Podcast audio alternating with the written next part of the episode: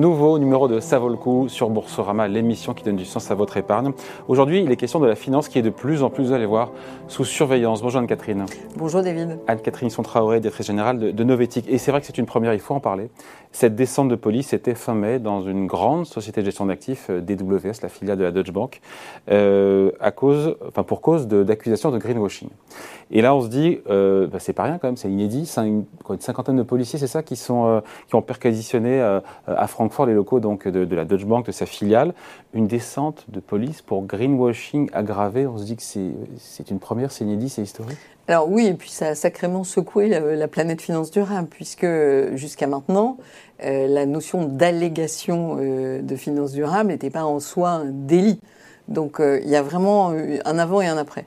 Alors ce qui est intéressant dans cette histoire, c'est que le début de l'enquête, la DWS était sur le coup, et toujours, sous le coup de deux enquêtes. Ouais, une, une de la BaFin. Et une en Europe. Voilà, la BaFin, c'est en Allemagne, ça. La BaFin, c'est l'autorité euh, de régulation financière allemande, et l'autre de la SEC aux États-Unis.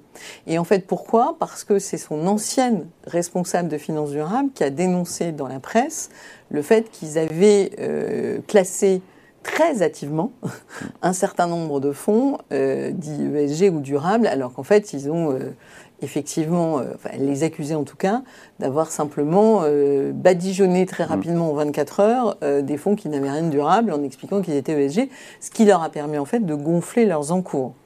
Et tout donc, est parti de là Tout est parti de là. De cet aveu a posteriori. voilà. Et, euh, et, effectivement. Et donc l'enquête, elle est que reproche le parquet donc de, le parquet de Francfort eh ben, L'idée, c'est que comme finalement pour les plaintes euh, dans, dans, des cadres fiscaux, de corruption ou autres, bah, vous saisissez les ordinateurs pour remonter la chaîne de décision qui fait qu'à un moment, euh, qui donne l'ordre à quel moment de classer tel ou tel fonds euh, ESG ou durable. Euh, c'est en fait une enquête assez similaire à ce qui se passe par exemple dans les affaires de corruption. Et évidemment, pour pouvoir avoir une donnée non retravaillée euh, par des WS, eh ben, il fallait faire euh, cette perquisition surprise, ce qui a permis de saisir euh, l'ensemble des mails, des ordinateurs, etc. Donc on parle d'enquête pour fraude sur des investissements vendus comme plus verts ou plus durables. Euh, que ce qu'ils étaient en réalité. On parle quand même de. C'est ça, effectivement, c'est la notion de fraude, mais d'allégation. Ouais. C'est-à-dire que, comme aujourd'hui, si on fait un parallèle avec l'alimentaire, vous allez avoir, euh, si on, je sais pas, si on dit par exemple qu'un produit est sans OGM ou totalement bio, et qu'en fait, en montant la chaîne, on s'aperçoit que, bah non, euh, c'est pas le cas, bah, c'est une allégation mensongère et ça peut relever d'un délit. Et donc là, on va voir à la suite de DWS, puisque pour l'instant, il y a juste la saisie. Donc il va falloir voir ce que ça a produit et donné. Et si effectivement il s'avère que euh, au plus haut niveau de la société de gestion, on a euh, classifié sans avoir du, coup, du tout d'éléments réels de gestion durable euh, des fonds, eh ben, il pourra effectivement y avoir des sanctions. Il y a déjà eu une sanction, hein, puisque le, patron de DWS a démissionné juste après la perquisition de police, et le titre avait euh, décroché significativement en bourse. Est-ce que cette affaire, ce scandale, montre que les régulateurs européens accélèrent leur combat, leur lutte contre le, le greenwashing de la finance? Alors, que... les régulateurs sont en train de monter en puissance sur le côté, c'est à nous de faire le ménage. Euh, par à exemple, mesure d'ailleurs que, le, que cette industrie de la finance verte monte aussi en puissance. Voilà, part, parce que hein. le problème aujourd'hui, c'est qu'on est quand même dans, dans, une gonflette sérieuse des encours. Hein. Euh, concrètement, les gestions d'actifs européennes évaluent à 5200 milliards d'euros euh, les volumes d'actifs en finance durable. Si on était en Europe, en Europe. Si on était à 5200 milliards d'euros de critères ESG appliqués de façon stricte, euh, il serait visible dans la cotation des entreprises, c'est-à-dire qu'il devrait y avoir une survalorisation des entreprises très bien, euh, qui ont une politique ESG ou très bien notée d'un point de vue ESG, et une sous-valorisation des autres. On est très loin de ça aujourd'hui, donc on voit bien que dans ces 5200 milliards, il y a évidemment une poche de, de ce qu'on pourrait appeler de la finance durable de conviction, euh, qui, elle, est en train de réallouer ses investissements mmh. réellement sur des modèles durables. Mais sur, des montants, mais sur des montants qui sont plus faibles. Qui sont très nettement plus faibles. Donc le, la question mais c'est très bien. Mais, mais, pas, voilà, mais pas sur les montants qui Et sont affichés au global. Euh, la promesse, euh, le problème qui va se poser, c'est quelles promesses on fait aux clients. C'est-à-dire que si dans ces 5200 milliards, on dit partout, et c'est ça euh, qui est intéressant avec cette affaire des WS, c'est-à-dire que là, ils ont fait cette publicité, entre guillemets, ou cette allégation visiblement exagérée, euh, pour dire, ce qui est un phénomène normal dans la finance, regardez, on est très bon en finance Mmh. durable, puisque c'est ce, que, ce qui est tendance aujourd'hui. En revanche, la, la, du coup, derrière, il n'y a aucune réallocation d'actifs, et donc on n'est pas en train de réorienter les flux euh, financiers vers des entreprises vraiment durables. Et ça, c'est un sujet majeur. Est-ce que, Anne-Catherine, DWS, c'est un peu l'arbre ou pas qui cache la forêt? Est-ce que, et deux questions en une, est-ce que ça peut créer une onde de choc à travers, encore une fois, l'ensemble de l'industrie et faire évoluer positivement les pratiques?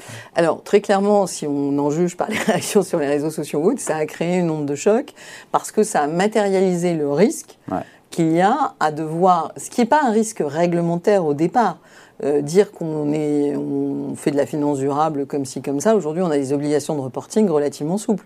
Donc, ça paraissait pas si risqué de dire un peu hâtivement que tel ou tel fonds euh, est euh, finalement ISR. Il y a eu un scandale il y a quelque temps parce que des fonds de Danske Bank avaient reçu un label ESG du Luxembourg. Dans ces fonds, il y avait beaucoup de fonds russes qui ont aujourd'hui été d'ailleurs fermés, et euh, beaucoup de fonds euh, très orientés énergie fossile. Donc il y a un moment donné où ce genre de pratiques qui permettent assez hâtivement de se dire si si moi je suis un acteur très fort de la finance durable, euh, bah, le risque il est aujourd'hui d'avoir une descente de police et potentiellement derrière on verra comment mais des amendes et, et, un vrai risque de réputation. C'est ça en fait. c'est le cumul du risque encore une fois d'amende, risque juridique, risque juridique et réputationnel. Il est là en fait. Hein. Et euh, ça, c'est un sacré risque, puisque vous savez comme moi que le métier de la finance est un métier de confiance. Ouais. Et, voilà, confiance et confiance dans ses promesses. Il y a beaucoup de promesses qui ont été faites par cette finance durable.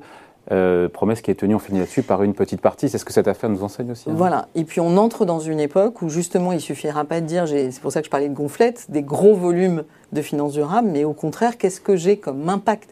C'est-à-dire mm. que le fait qu'on soit capable de démontrer sur des produits qui seront forcément de plus petite taille et avec des, des, des des, engagements, on va dire, d'analyse ou des biais euh, sectoriels ou des choix euh, qui, vont, qui va devoir être assumés par le gérant d'actifs, mais qui vont pouvoir démontrer qu'effectivement, quand on investit dans ce fonds, on n'est pas investi dans les grandes capitalisations classiques parce que Aujourd'hui, clairement, elles ne sont pas alignées avec l'accord de Paris ou avec des, enjeux durables euh, qui sont de plus en plus prégnants. Quand je vous posais la question, on finit là-dessus, Anne-Catherine, de savoir si c'était l'arbre qui cachait la forêt des WS, parce que dans l'actualité, il y a aussi, chez HSBC, c'est ça? Il y a eu cet aveu également alors effectivement, qui, fait tiquer. Hein. Il y a eu deux hein. grands scandales finalement, DWS d'un côté et puis HSBC dont le responsable développement durable dans une conférence euh, très médiatisée euh, il, y a, quelques jours euh, à Londres a dit bah, de toute façon on ne va pas se raconter d'histoire.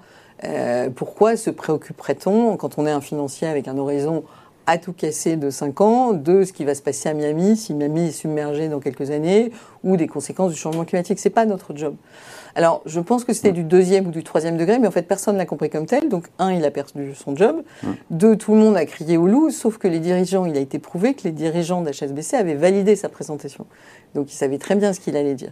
Donc, on est dans tout un moment. Tout en s'en désolidarisant. Voilà, donc tout ça est pas hein. En fait, on est dans un moment où le risque de réputation de la finance durable et des engagements climat du secteur financier sont maximum. Et en plus, il commence à être attaqué par les régulateurs, par la police dans le cadre des WS, et en tout cas par la police médiatique très clairement dans le cas d'HSBC.